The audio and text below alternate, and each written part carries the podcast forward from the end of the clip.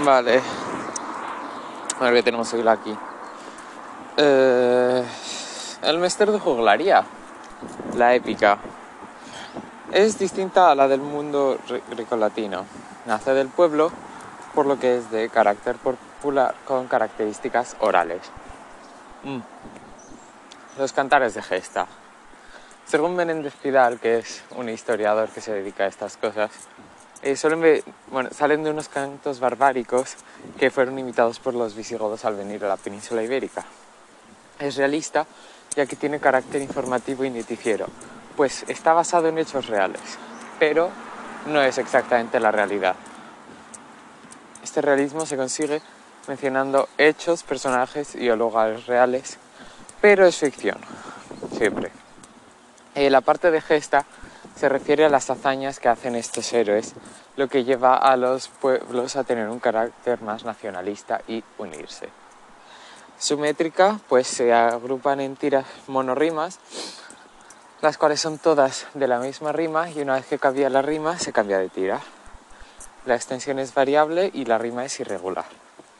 Los versos se dividen en dos hemistiquios de entre 6 a 8 sílabas cada uno y la parte donde se dividen se llama cesura. Eh, sus características.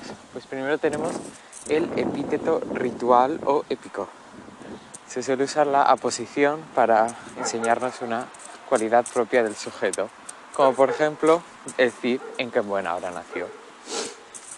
Eh, también tenemos la repetición de la palabra tanto, que se usa varias veces, la expresión pleonástica, que explica algo obvio con palabras superfluas, por ejemplo, mirando por los ojos o hablando por la boca. Las dualidades o bimembraciones, lo cuales son parejas de elementos para darle ritmos. Por ejemplo, eh, había una que era burgueses y burguesas, eh, etc.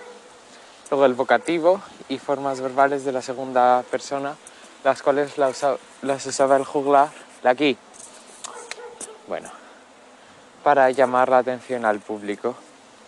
El estilo directo, donde deja de hablar el narrador y empieza a hablar un personaje y se marca con guiones o con comillas. Y el uso libre de tiempos verbales. Y dentro de los cantares de gesta vamos a ver el Cid. Este fue compuesto de mediados del siglo XII hasta el siglo XIII y es la gesta española más antigua y a la vez que la más famosa. Eh, no se sabe cuál es el autor original, pero sabemos que hay una copia del 1207 que es de Perabat. Su argumento y su tema. El argumento se divide en tres cantares, de los cuales vamos a, hablar más adelante. Habla sobre la vida de Rodrigo Díaz de Viva, que es desterrado de Castilla por el rey Alfonso VI eh, al robar, entre comillas, unas monedas, lo cual es injusto ya que él no las robó pero bueno, y, para, y lo que hace es conquistar territorios como Valencia para ofrecérselas al rey Alfonso VI y recuperar su honra. Hola. Más adelante vuelve a perder su honra cuando sus hijas, que estaban cansadas por ahí casadas con los eh, eh, infantes del Carrión, son abandonadas por estos.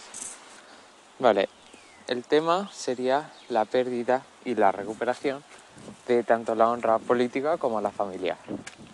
Ahora la estructura, que os voy a hablar de los tres cantares. La aquí. No tires tanto. Perdón. Primero tenemos el cantar del destierro, el cual relata su destierro de Castilla por el rey y con sus hombres se adentra en tierras moras para conquistarlas, donde obtiene sus primeras victorias. Después tenemos el cantar de las bodas, que se refiere a la conquista de Valencia, con lo que el rey le, eh, devuelve su honra y le quita el destierro, por así decirlo, y casa a sus hijas con los infantes del Carrión, convirtiendo al Cid en miembro de la nobleza. Después está el cantar de la ofrenda de Corpes, en el cual las hijas son abandonadas por sus esposos, haciendo que el Cid pierda su honra familiar, la cual recupera eh, al vengarse, de los infantes y el rey casa a las hijas, esta vez con los infantes de Navarra y de Aragón.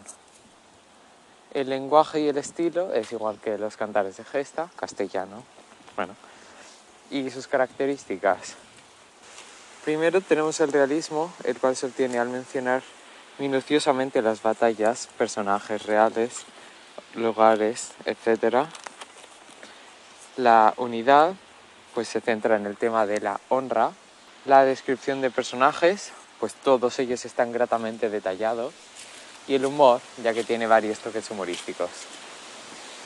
Y por último, la métrica es la misma que el de los cantares de gesta. Y eso sería por hoy. Mucha suerte y gracias.